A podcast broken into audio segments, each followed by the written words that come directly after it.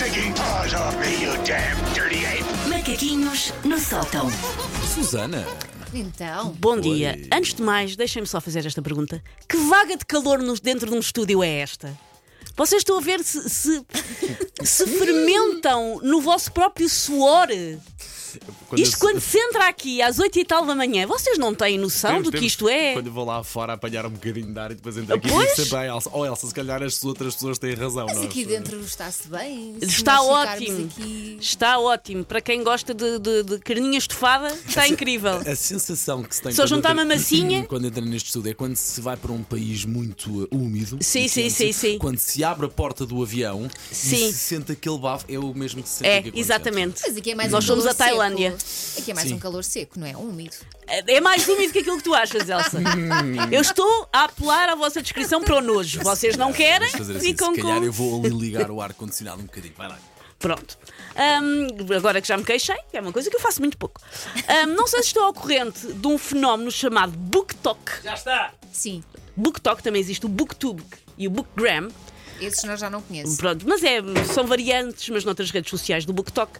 Ahm, se não sabem, eu explico, porque eu sou uma pessoa de 41 anos que tenta estar atenta a todas as modas para não se sentir só uma idosa que lava e reutiliza sacos de plástico. Tenho que sentir que sou nova, por isso eu sei o que é e vou explicar.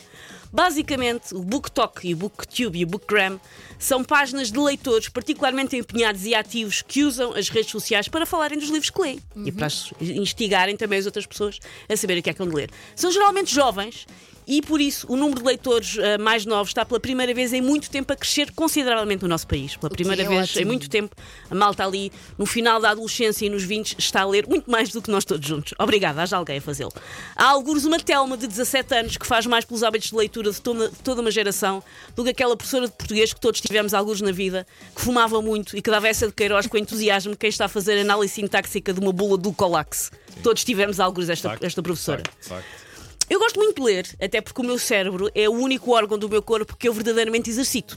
Conseguir subir um lance de escadas sem ficar a respirar como um chihuahua asmático? Impossível. Mas consigo ler um Dostoiévski sem deslocar uma retina. Palmas para mim. Palmas Daí o meu nome ao. Estádio Palmas. Olímpico.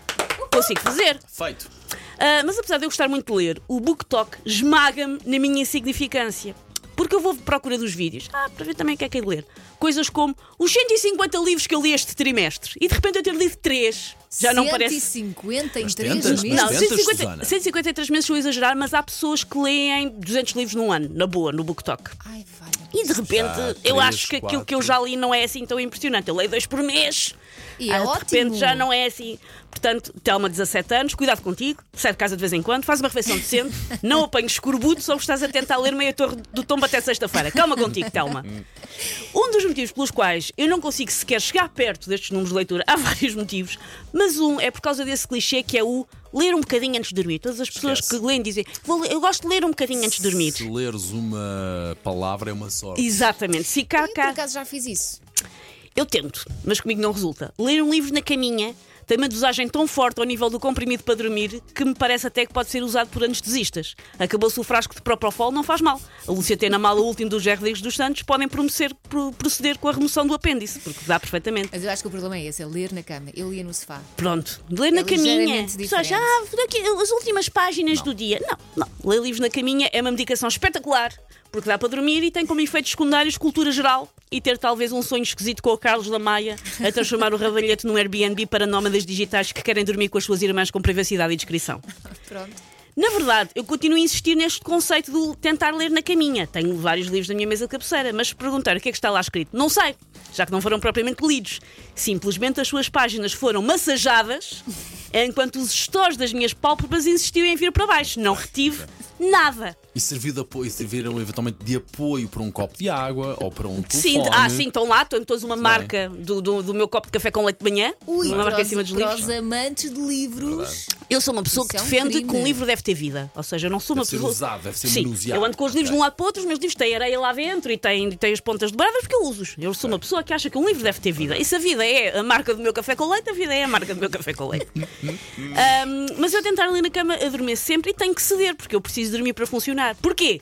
Porque já não tenho 17 anos como a Telma. Calma, Telma. Larga a Colin Hoover, vai apanhar só ali comer um bitoque, Telma. aqui, largam aqui. a cola. Larga a Colin Hoover. Colin Hoover é a escritora que mais vende no mundo neste momento. é um fenómeno de ok, BookTok. Olha, muito não bem. sabia. Muito bem, também não. Já li, não gostei. Mas força, Telma. Ganda Telma. Take your stinking paws off me, you damn dirty ape! Macaquinhos no sótão.